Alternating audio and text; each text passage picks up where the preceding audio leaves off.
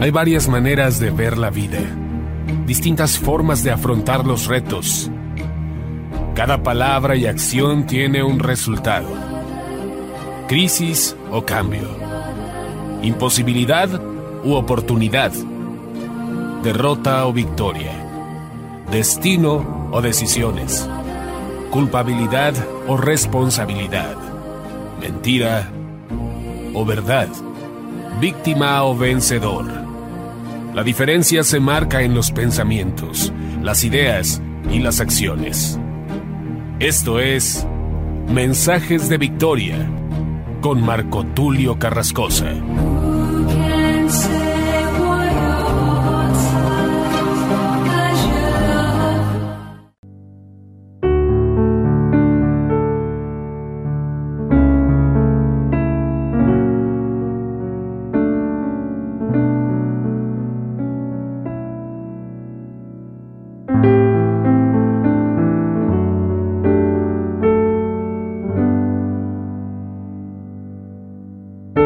Amados hermanos y amigos, qué gusto poderles saludar nuevamente a través de la radio, a través de internet. Es un gran gusto poderles saludar con el único objetivo de poder traer una palabra de bendición para ustedes. Y el día de hoy me siento muy contento de poder transmitir un nuevo episodio de la serie La Paternidad de Dios. A este episodio lo he titulado Muéstranos al Padre, basándome en lo que dice la Escritura en San Juan capítulo 14 y versículo 9 en adelante. Ayer les compartía también San Juan 14, leí todo el pasaje, pero hoy me quiero centrar precisamente en lo que dice el versículo 9, porque en este versículo encontramos una pregunta muy audaz, muy directa por parte de Felipe. Felipe, dicho sea de paso, es un apóstol que también tuvo un encuentro con Jesús muy directo. Jesús lo encuentra, lo llama y a través de Jesús vienen otros apóstoles, otros discípulos, y por esto Felipe, quien era un apasionado por Dios, un investigador, ¿por qué no decirlo? Alguien muy entregado a Dios, pero sobre todo muy enfocado al estudio de la palabra y a descubrir misterios y enigmas de la palabra de Dios. Entonces cuando se encuentra con Jesús, él sabe que se ha encontrado con el Mesías. Entonces, Felipe ocupa un lugar muy especial en la historia bíblica y esta frase, muéstranos al Padre o muéstranos el Padre en otra versión, nos habla precisamente de lo audaz del liderazgo y de lo especial que era poder platicar con Felipe.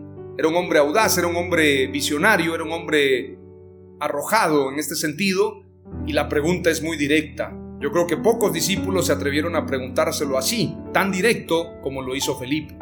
Vamos a ir rápidamente a la escritura en este versículo 9 y así nos vamos a adentrar en este mensaje. Aunque pensándolo bien, prefiero leer desde el versículo 6, que dice de la siguiente manera. Jesús le dijo, Yo soy el camino y la verdad y la vida.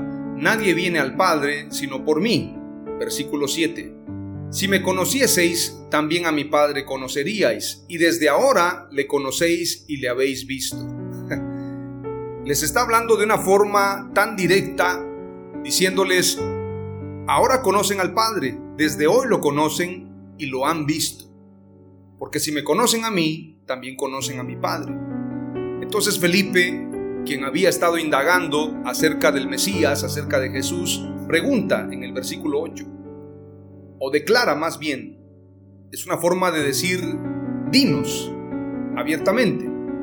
Es una pregunta con una exigencia, es una demanda. Felipe le dijo, Señor, muéstranos el Padre y nos basta.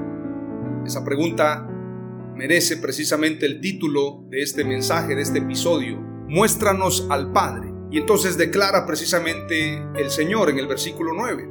Jesús le dijo, tanto tiempo hace que estoy con vosotros y no me has conocido, Felipe. El que me ha visto a mí, ha visto al Padre. ¿Cómo pues dices tú, muéstranos el Padre? ¿No crees que yo soy en el Padre y el Padre en mí? Las palabras que yo os hablo, no las hablo por mi propia cuenta, sino que el Padre que mora en mí, Él hace las obras. creedme que yo soy en el Padre y el Padre en mí. De otra manera, creedme por las mismas obras. Qué interesante que Jesús dice, creedme por las mismas obras, porque las obras que Jesús hacía tenía que ver con el Padre, tenía que ver con Dios. Son obras que nadie, ningún profeta, ni siquiera Moisés había hecho. Aunque Moisés pudo usar esa vara para poder traer las plagas a Egipto, pudo también hacer prodigios, pudo abrir el mar rojo. David se enfrentó a Goliat, Sansón mató a muchos filisteos y podemos encontrar también al profeta Elías haciendo que caiga fuego del cielo. Sin embargo, lo que hace Jesús no tiene comparación. Vamos a ver una lista de algunas obras, de algunos milagros que hizo Jesús en la tierra, aunque dicho sea de paso, el mismo apóstol San Juan declara en sus últimos capítulos, en su último capítulo y en los últimos versículos, que no todo está escrito en este libro, sino solamente lo necesario para compartir un poco y para que crean que Jesús es el Mesías. Esto es lo que dice la escritura. Voy a compartirte el pasaje específicamente para que lo guardes en tu corazón. El último capítulo de San Juan es el capítulo 20 y cierra la escritura de San Juan precisamente hablando de la resurrección en el capítulo 20. Habla de la resurrección, habla precisamente de la aparición de Jesús a María Magdalena, como si el escritor San Juan el apóstol quisiera transmitirnos algo en este último capítulo. Nos muestra la resurrección como el mayor milagro, porque a través de la resurrección precisamente se da la victoria completa. En la cruz del Calvario Jesús venció, pero en la resurrección el postrer enemigo a vencer, que era la muerte, fue vencido. Por esto la escritura dice, sorbida es la muerte en victoria.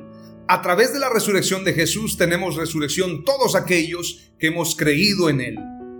Como dijo el apóstol Pablo, si no hay resurrección, en vano es la predicación. Pero si hay resurrección, entonces el poder de Dios se ha manifestado y todos tenemos derecho a la vida eterna a través de la resurrección de Jesús. San Juan capítulo 20, pero nos muestra también cómo Jesús aparece a María Magdalena, una mujer que tal vez para muchos no era digna, pero la primera en verlo resucitado es María Magdalena. En este sentido tenemos también que reflexionar acerca de este tesoro de información que nos da San Juan. Hablando en este sentido de los discípulos, porque María Magdalena era discípulo. La primer discípulo la primera discípula en ver a Jesús fue María Magdalena, sin duda alguna, pero en un mensaje anterior yo había compartido precisamente que los primeros que vieron la resurrección fueron los soldados, porque ellos estaban cuidando precisamente la tumba. Pero no me quiero desviar. San Juan está predicando a través de este capítulo, cumpliéndose también lo que habló Jesús. Los publicanos y las prostitutas irán delante en el día del reino de Dios y María Magdalena se cree que era aquella mujer que tenía siete espíritus malignos, o bien María Magdalena se le reconoce como una mujer que vivía una vida fuera de la santidad.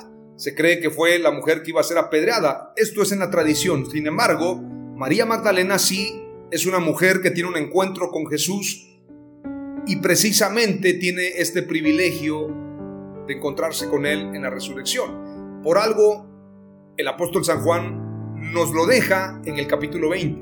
Luego pone el título en la versión Reina Valera, Jesús aparece a los discípulos después de María Magdalena, pero también nos muestra la incredulidad de Tomás al final de este capítulo. Y Tomás es un discípulo, es un apóstol, el mismo que había declarado, mientras yo no meta mi dedo en sus manos y mi mano en su costado, no creeré.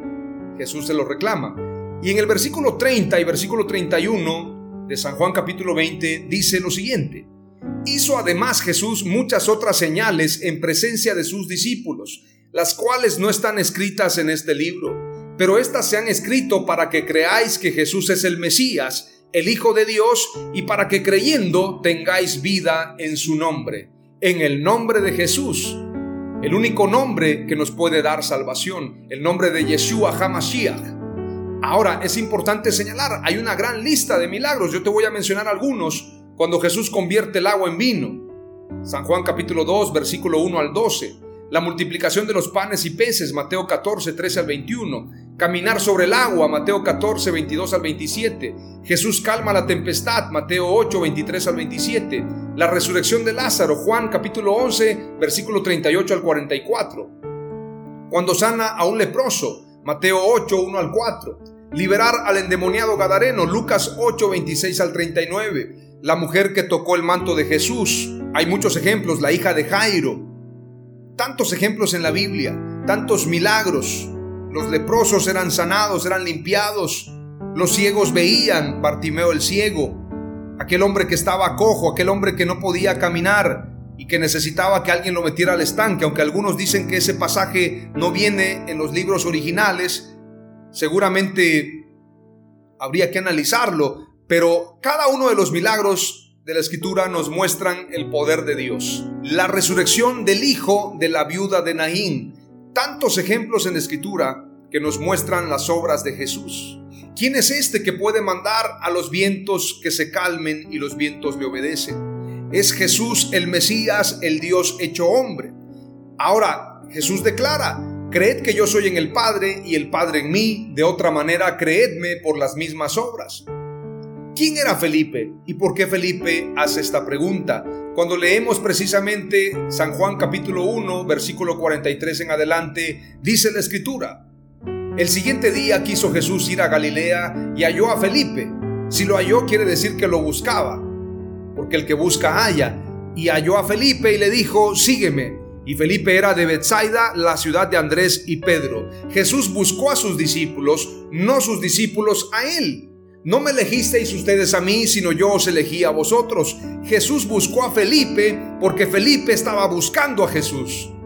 Esta es una revelación también que te comparto porque todo lo que tú haces genera un impacto espiritual. Y Felipe era de Bethsaida, la ciudad de Andrés y Pedro. Felipe halló a Natanael y le dijo, hemos hallado aquel de quien escribió Moisés en la ley, así como los profetas, a Jesús, el hijo de José de Nazaret.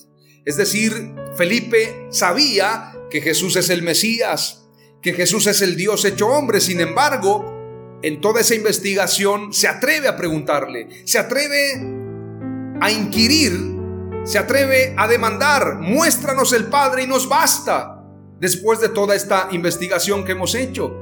Felipe es un investigador, Felipe es un estudioso. Le dice precisamente a Natanael, hemos hallado de quien escribió Moisés en la ley, así como los profetas, a Jesús, el hijo de José de Nazaret. Natanael le dijo, ¿de Nazaret puede salir algo bueno? Le dijo Felipe, ven y ven. Cuando Jesús vio a Natanael que se le acercaba, dijo de él, he aquí un verdadero israelita en quien no hay engaño. Ahora, qué importante José en la historia. Dicho sea de paso, José proviene precisamente del linaje de David, aunque todos sabemos que Jesús es hijo de Dios porque salió del seno del Padre. Y Jesús es hijo de María y precisamente tiene la naturaleza humana y la naturaleza divina. No con esto estamos diciendo que fuese pecado que José se casara con María, pero tenía que cumplirse la señal que había dicho el profeta Isaías, una virgen concebirá y dará a luz un hijo y llamará su nombre Emanuel, que traducido es Dios con nosotros. No sería señal si una virgen se casa y tiene un hijo, pero es señal cuando una mujer virgen concibe sin haber tenido relaciones, sin haber tenido coito. Por esto José se espanta porque la ley decía que las mujeres que engañaban, que adulteraban, que fornicaban, merecían ser apedreadas y José se espanta. Mas el ángel Gabriel le dice, no temas porque lo que ha concebido María es del Espíritu Santo. Es muy importante declararlo porque Felipe tiene un poco de revelación, pero no toda la revelación. Por esto encontramos precisamente en San Juan 14 la pregunta y la demanda, muéstranos el Padre y nos basta. Después de tanta investigación, Él quiere conocer al Padre a través de Jesús. Veamos lo que le dice Jesús a Natanael. Cuando Jesús vio a Natanael que se le acercaba, dijo de él, he aquí un verdadero israelita, en quien no hay engaño. Le dijo Natanael, ¿de dónde me conoces? Respondiendo Jesús y le dijo, antes que Felipe te llamara, cuando estabas debajo de la higuera, te vi. Respondió Natanael y le dijo, Rabí, tú eres el Hijo de Dios, tú eres el Rey de Israel. Respondió Jesús y le dijo, porque te dije te vi debajo de la higuera, ¿crees? Cosas mayores que estas verás. Y le dijo, de cierto, de cierto os digo, de aquí en adelante veréis el cielo abierto y a los ángeles de Dios que suben y descienden sobre el Hijo del Hombre. Aleluya. Felipe y Natanael fueron llamados para ser apóstoles, para ser discípulos. Y en la escritura encontramos muchos pasajes acerca de las obras de Dios, acerca de Felipe. Hay otro capítulo en San Juan, capítulo 6, versículo 5 al 7 dice, entonces Jesús, alzando los ojos y viendo que una gran multitud venía hacia él, dijo a Felipe, ¿de dónde compraremos pan para que coman estos? Poniendo a prueba la fe de Felipe. San Juan capítulo 12, 21 al 22 declara, estos pues fueron a Felipe, que era de Bethsaida, de Galilea, y le rogaban diciendo, Señor, queremos ver a Jesús. Esto nos habla que Felipe tenía una autoridad. Por esto le decían, Señor, queremos ver a Jesús. Y en San Juan capítulo 16 hay algo impresionante. Versículo 25 dice, les he hablado esto usando palabras que esconden el significado, pero llegará el momento en que ya no les hablaré así, les hablaré claramente sobre el Padre. Ese día ustedes le pedirán al Padre en mi nombre. No les estoy diciendo que yo tenga que pedirle al Padre por ustedes, porque el Padre mismo los ama. Él los ama porque ustedes me han amado y han creído que yo vengo de Dios. Yo vine del Padre para estar en el mundo y ahora me voy del mundo para estar con el Padre. Sus seguidores le dijeron, en este sentido sus discípulos, mira, ahora estás hablando claramente, no estás usando palabras difíciles de entender. Ahora ya sabemos que conoces todo y que puedes contestar las preguntas de alguien antes de escucharlas. Por eso creemos que viniste de Dios. Jesús les dijo, ¿Ahora sí creen? ¿Ahora sí creen? ¿Por qué? Porque precisamente tardaron en creer. Y precisamente los caminantes de Maús, cuando Jesús va caminando con ellos, no lo identifican. Piensan que es un forastero. Y entonces les dice, ¿por qué son tardos para entender? Tardos para oír, tardos para creer. Era necesario que todo esto aconteciera. Era necesario que el Mesías fuese crucificado. El Mesías verdadero fue crucificado cumpliéndose toda la escritura. Varón de dolores, experimentado en quebranto, como lo señalan las profecías y los salmos. El falso Mesías que se espera hoy es un Mesías al que le quieren dar gloria y honra. Pero toda la gloria, toda la alabanza y todo el reconocimiento es para el que murió en la cruz y resucitó, para nuestro Señor Jesucristo. Amén. Aleluya.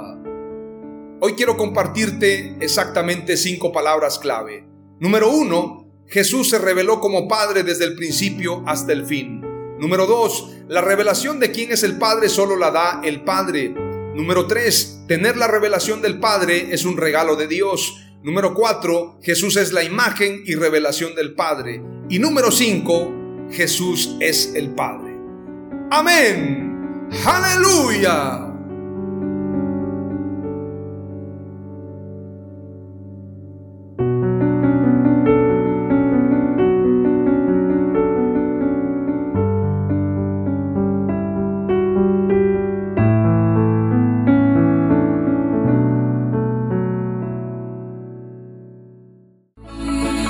Fue Mensajes de Victoria con Marco Tulio Carrascosa. Gracias por escucharnos y seguirnos en nuestras redes sociales. Si deseas invitarnos a tu ciudad, escríbenos por inbox o al WhatsApp 961 66 882 99 961 66 882 99.